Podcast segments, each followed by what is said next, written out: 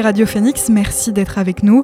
Aujourd'hui, comme tous les lundis, on retrouve notre récap de l'actu sport du début de semaine.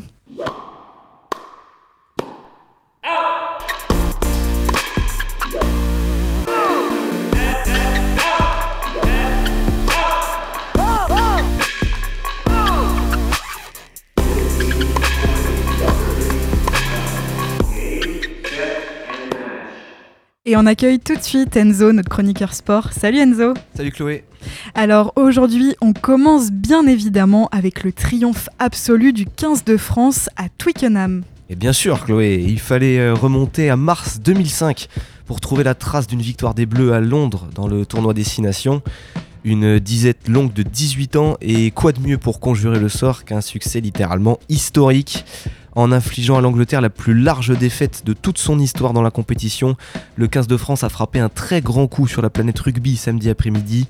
On savait le 15 de la Rose malade, mais pas au point de couler de cette façon, surtout dans leur temple de Twickenham. Mais les coéquipiers d'Antoine Dupont ont balayé les quelques doutes qui les suivaient depuis le début du tournoi 2023, en retrouvant leur jeu offensif flamboyant et leur tranchant en défense dans le sillage d'un Grégory Aldrit de gala. Au final, un vrai festival débuté dès la deuxième minute avec cet essai de Thomas Ramos, concluant une contre-attaque de 90 mètres qu'il avait lui-même initié. Thibaut Flamand, Charles Olivon et Damien Penaud y sont allés chacun de leur doublé. 7 essais à 1, score final 53 à 10 pour les Bleus et un véritable jour de gloire en terre anglaise. Et décidément, l'air anglais réussit bien à nos rugbyman puisque les moins de 20 ans se sont aussi fait plaisir. C'est un week-end rêvé pour le rugby français et les Bleuets y sont aussi pour beaucoup. Également opposés à l'Angleterre du côté de Bath vendredi soir, ils n'ont pas fait de détails face aux jeunes Anglais, pourtant leaders du tournoi avant le match. Les Britanniques ont été submergés par la fougue des trois quarts et l'agressivité des avants et n'ont rien pu faire face à la magie du chef d'orchestre centre palois Émilien Gaëton, né à Londres, ça ne s'invente pas. 5 essais à la clé, une belle victoire 42 à 7 et les Bleuets se replacent au second rang de ce tournoi des signations U20 avant la dernière journée face au Pays de Galles. Et place au cyclisme et la course au soleil à Pogacar a dompté le, le vainqueur du Tour de France. Le plateau de ce Paris-Nice faisait rêver sur le papier, puisque les deux derniers vainqueurs du Tour de France, Tadej Pogacar pour UAE Emirates et Jonas Vingard pour Jumbo Visma, se retrouvaient pour un duel alléchant tout au long de la semaine. Les deux grimpeurs affichaient une forme époustouflante depuis le début de la saison, en témoignait leur cavalier seul sur le Tour d'Andalousie pour Pogacar et sur Au Grand Camino pour Vingard. Mais sur ce Paris-Nice, le suspense n'aura pas duré bien longtemps. Poga était tout simplement sur une autre catégorie cette semaine raflant les trois étapes de montagne, dont un dernier récital hier sur la traditionnelle étape de clôture dans l'arrière-pays niçois. Son brusque démarrage dans le vinaigrier a cloué ses adversaires sur place, lui permettant de gérer tranquillement son avance pour s'imposer en solitaire sur la promenade des Anglais, qu'on aurait pu renommer promenade du Slovène, tellement il a survolé les débats pour sa première participation sur Paris-Nice. Avant de finir, chauvinisme oblige, on notera la très belle deuxième place finale de David Godu, le grimpeur breton de la Groupama FDJ, faisant presque jeu égal avec l'ogre Pogachar sur certaines étapes. Et en parlant de Slovène, je crois qu'un autre cycliste slovène s'est illustré cette semaine. Tout à fait, Chloé, puisque Primoz Roglic, l'autre grimpeur phare de la Jumbo Visma, s'est lui imposé sur les routes de Tirreno Adriatico en Italie. À 33 ans, le Slovène s'est adjugé les trois étapes les plus ardues de la course italienne, dominant à chaque fois les, les Almeida et autres Il repart donc avec le maillot bleu de leader. En parlant bleu, Thibaut Pinot, premier français au général, termine à la 9 place. Et on quitte l'Europe direction le Canada pour le tennis et un joueur canet qui a retrouvé le goût du succès. Rendez-vous compte, il attendait un titre depuis 2020. À 31 ans, Jules Marie attendait toujours de pouvoir soulever un titre depuis son retour sur le circuit international il y a plus d'un an maintenant. Il est resté sur deux finales perdues, en juin dernier au Challenger de Martos et à quelques semaines à Bath, on en avait parlé ici même. Mais hier, en finale du tournoi 25 000 dollars de Montréal, il n'a pas laissé passer sa chance face, à l'américain Kirchheimer. Une victoire en 2-7, 7-5, 6-0 pour un 14e titre depuis le début de sa carrière, ce qui lui permet de faire un joli bond au classement ATP. 442e au début de la semaine, il est désormais 382e joueur mondial et continue de se rapprocher du top 300 classement qui pourrait lui permettre d'intégrer les qualifications des tournois du Grand Chelem. Place au football désormais et des Canets décidément incorrigibles en championnat. Le Stade Malherbe était pourtant sur une bonne série depuis quelques semaines, avec 3 victoires et 2 nuls avant ce déplacement chez le relégable Rodez. Avait l'occasion de faire une vraie bonne opération dans le haut du classement en recollant enfin au wagon de la montée, favorisé par le nul entre Bordeaux et Sochaux. Oui mais voilà, les Canets sont retombés dans leur travers face à des Ruténois qui ont montré plus d'envie que les Normands. Mené 2-0 à la demi-heure de jeu, Johan Cour a réduit l'écart avant la mi-temps, entretenant l'espoir pour les Rouges et Bleus. Mais le troisième but des locaux, peu après le retour des vestiaires, a assommé pour de bon l'équipe de Stéphane Moulin, qui s'incline finalement 3-2. Avant la réception de Valenciennes samedi, Caen boucle à la 7ème place une semaine pénible, puisqu'aussi marquée par l'annonce du retrait du capital du fonds américain Octree, détenteur de 80% du capital du club calvadosien. Et Enzo, je crois qu'en Ligue 1, un record vieux de 18 ans est tombé lors de la rencontre entre Clermont et Lens. En effet, Chloé, un record que détenait Matt Moussilou, un nom bien connu de la Ligue 1 dans les années 2000. En avril 2005, avec Lille, il avait signé contre Istres le triplé le plus rapide de l'histoire du championnat au XXIe siècle, scorant à 3 reprises en 4 minutes 34. Mais c'est désormais du passé, puisqu'hier après-midi, le Lensois Loïs Openda a mis fin à 11 matchs de disette de la plus belle des manières. Son triplé en 4 minutes 30 devient le plus rapide sur les 50 dernières saisons du championnat de France. Il a montré la voie à ses coéquipiers pour s'imposer 4 à 0 face à Clermont. Au classement, ça se resserre derrière le PSG, vainqueur poussif à Brest samedi. Marseille, accroché hier à domicile par Strasbourg, n'a plus que 2 points d'avance sur Lens et 5 sur Monaco, battu à Louis II par le Stade de Reims. Et un mot de ski, car Michaela Schifrin s'est emparée du record de victoire en Coupe du Monde. On en avait parlé avant les mondiaux à Courchevel, Méribel, et c'est désormais officiel. En remportant le géant d'arrêt en Suède samedi, l'américaine Michaela Schifrin a d'abord égalé les 86 victoires du suédois Ingemar Stenmark, là où elle avait gagné sa première victoire en Coupe du Monde en 2012. Et elle a remis ça hier en triomphant sur le slalom et en s'assurant par la même occasion le gros globe de cristal et les deux petits globes de géant et de slalom. Cela fait donc 87 succès pour la skieuse du Colorado qui s'offre un joli cadeau d'anniversaire pour ses 28 ans aujourd'hui. Et on file sur le ring de boxe avec un nouveau revers pour Tony Yoka. Il voulait redresser la barre après sa défaite face à Martine Bacolé il y a 10 mois de ça. Sur le ring du Zénith de Paris, Tony Yoka, le champion olympique des lourds à Rio, était opposé au vétéran Carlos Takam dans un combat franco-français. Yoka n'a pas réussi à prendre le dessus techniquement sur son adversaire de 42 ans et a fini par s'incliner au point de juge à 1 contre lui. À 30 ans, ce revers questionne sur l'avenir de la carrière de Yoka, qui ne confirme pas les promesses de Rio. Et on termine avec un mot de course à pied et la nouvelle performance de Betty Lindbergh. Pour ceux qui ne la connaîtraient pas, on parle ici de la record woman du monde de sa catégorie d'âge sur la distance de 5 km, rien que ça. Elle s'appelle donc Betty Lindbergh, elle est américaine et à 98 ans, elle a parcouru lors d'un meeting à Atlanta la distance de 5 km en 59 minutes et 6 secondes, soit une moyenne légèrement supérieure à 5 km heure. Ne cherchez pas, chez les 95-98 ans, c'est ce qui se fait de mieux au monde. Et ce qui est sûr, c'est qu'à Betty, tu ne lui parles pas d'âge. Eh ben, merci beaucoup Enzo pour ce récap. On te retrouve avec plaisir la semaine prochaine pour un nouveau tour d'horizon de l'actu sport. En deuxième partie d'émission, on retrouve Diane qui reviendra sur le parcours d'un homme politique cubain très connu et qui a résisté à 638 tentatives d'assassinat. Mais pour le moment, je vous laisse avec Fakir et son titre Altar. A tout de suite sur Radio Phoenix.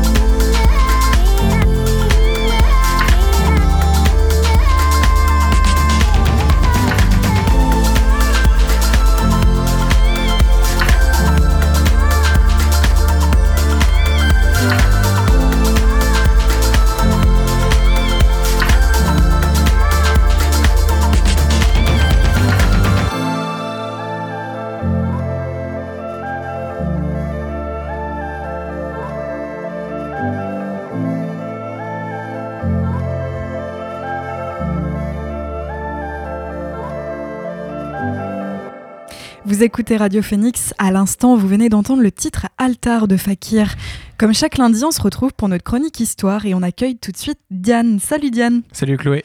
Alors, il me semble qu'aujourd'hui, on va revenir sur le parcours d'un homme politique cubain très connu. C'est ça. Homme politique, en fait, c'est un métier parfois un peu dangereux. Rajoutez à cela un contexte électrique de la guerre froide et un voisin tout-puissant qui fait tout ce qu'il peut pour combattre vos idées, et vous avez en somme la vie de Fidel Castro, l'homme qui a résisté à, peu, résisté à à peu près 638 tentatives d'assassinat dans toute sa vie.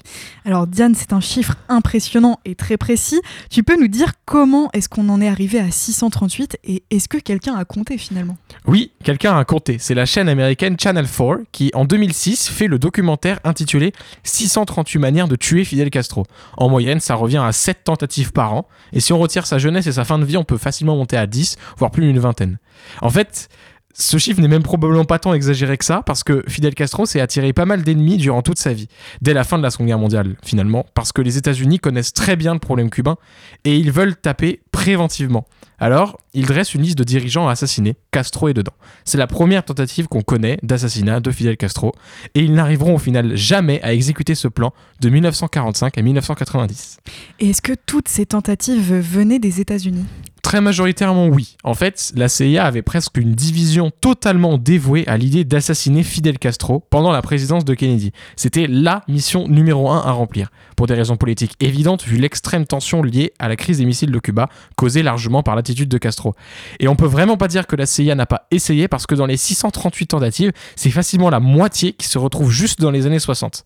Les méthodes sont très variées, du sobre et classique homme d'armes qui tire à bout portant à l'empoisonnement de son verre, la CIA a dû vraiment redoubler créativité. Par exemple, en contactant le dealer de Castro pour surdoser son LSD afin qu'il meure d'overdose, en montant la mafia locale contre lui ou en engageant des femmes fatales, ou mon préféré, en créant un manteau infecté de la tuberculose puis en trouvant un moyen de le faire porter à Fidel Castro. Et le manteau a de fait été porté une fois par Fidel Castro, mais ça ne l'a même pas infecté. Officiellement, c'est en 2007 que la CIA a arrêté de, le projet d'assassiner Fidel Castro. Ils n'ont vraiment pas lâché le morceau. Et comment Fidel Castro a-t-il réussi à passer entre les mailles du filet? C'est assez difficile à dire en fait beaucoup de chance, c'est certain, de la vigilance aussi, parce que Fidel Castro ne s'est jamais fait avoir par des guet-apens, tueurs à gages ou des femmes fatales, comme j'en parlais, mais surtout beaucoup d'incompétence de la CIA. Parce que on se dit toujours que si on réessaie la même chose beaucoup de fois, et je pense qu'on peut dire que 638 c'est beaucoup, ça finira bien par marcher.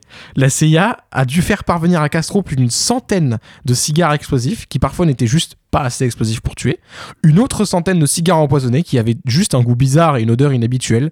Ils ont voulu aussi trafiquer un stylo plume pour que son encre empoisonne, ce qui n'a pas du tout marché.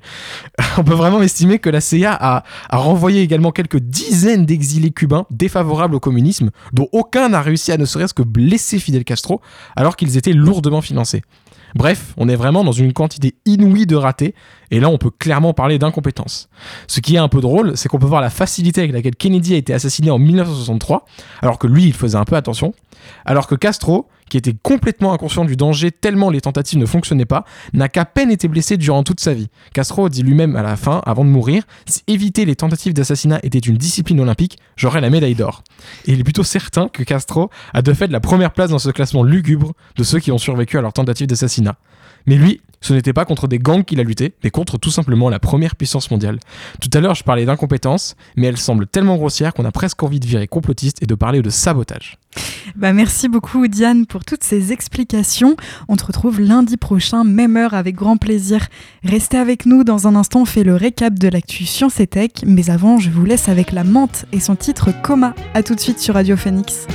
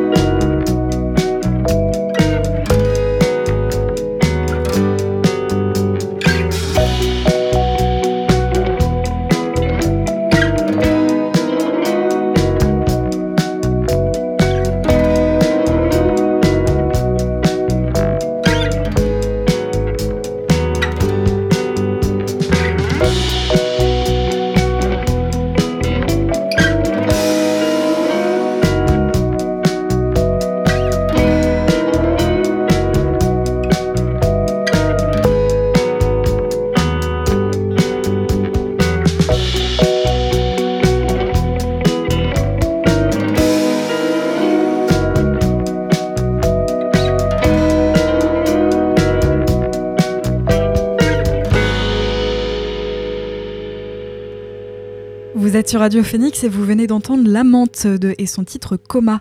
On passe dès maintenant à l'actu Science et Tech. Et on commence cette revue en prenant des nouvelles du Crew 5 envoyé dans l'espace par une fusée SpaceX pour le compte de la NASA. L'équipage est depuis samedi de retour sur Terre. Il aura passé au total 5 mois sur la Station spatiale internationale.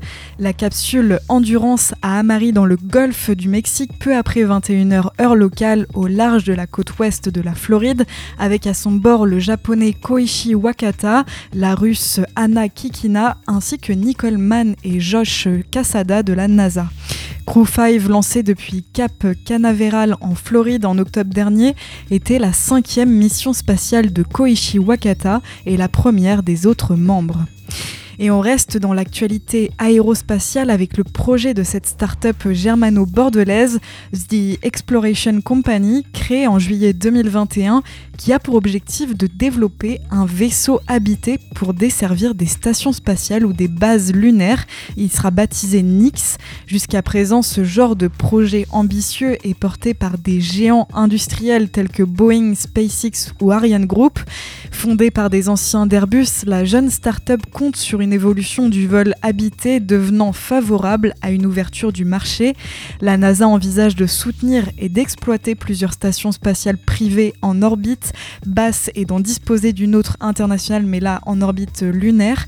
Toutes ces stations auront donc besoin de vaisseaux pour faire le cargo depuis la Terre. Et The Exploration Company est donc en train de développer le vaisseau Nix, pouvant soit faire le vaisseau cargo, soit faire du transport d'astronautes. Dès 2024, elle enverra un véhicule baptisé Mission Possible qui emportera 6, euh, 300 euh, kg de matériel. Ce sera ensuite au tour des véhicules Nix Earth en 2026 et Nix Moon en 2028 de sortir des ateliers de l'entreprise. On passera alors à des capsules récupérables de 4 mètres de diamètre. Le mois dernier, la start-up a réalisé des levées de fonds supérieures à ses attentes, 40 millions d'euros dans un environnement pourtant moins favorable à ce type de financement. Et c'est également le cas pour la start-up française Exotrail qui a réussi à lever 54 millions d'euros de fonds pour booster son activité de logistique spatiale. À l'heure où l'on déploie près de 2500 satellites par an contre 200 il y a 10 ans, les industriels et opérateurs de satellites se diversifient. Ils ont de plus en plus recours à un nouveau service, la logistique en orbite. L'actualité tech maintenant, Twitter aurait-il du souci à se faire alors que le réseau social enchaîne les mésaventures depuis son rachat fin octobre par Elon Musk? Meta, la maison mère de Facebook et Instagram, a annoncé vendredi dernier qu'elle travaillait sur une nouvelle plateforme basée sur le partage de messages écrits en temps réel. Elle pourrait bien devenir une concurrente potentielle de Twitter. Selon le site Platformer, la nouvelle application serait accessible grâce aux identifiants Instagram Instagram est pensé de manière à être interopérable avec les autres réseaux du même type, comme par exemple Mastodon qui a gagné une popularité relative depuis le rachat de Twitter. Il s'agirait d'une rupture majeure avec la stratégie jusqu'ici employée par les GAFAM qui ont toujours préféré jusqu'à présent fonctionner dans un environnement fermé et avec leurs propres règles d'utilisation. Le choix de l'interopérabilité envisagé par Meta se démarque également de l'approche de Twitter dans ce domaine. En décembre, Elon Musk avait fait brièvement bloquer les comptes de plusieurs utilisateurs qui partageaient des liens vers d'autres réseaux sociaux, dont Facebook, Instagram ou encore Mastodonte. La méridienne, c'est terminé pour aujourd'hui. Merci d'avoir suivi cette émission. On se retrouve demain à la même heure. D'ici là, vous retrouverez Maxime pour l'actualité culturelle à 18h dans la belle antenne. Bon après-midi sur l'antenne de Radio Phoenix et à demain.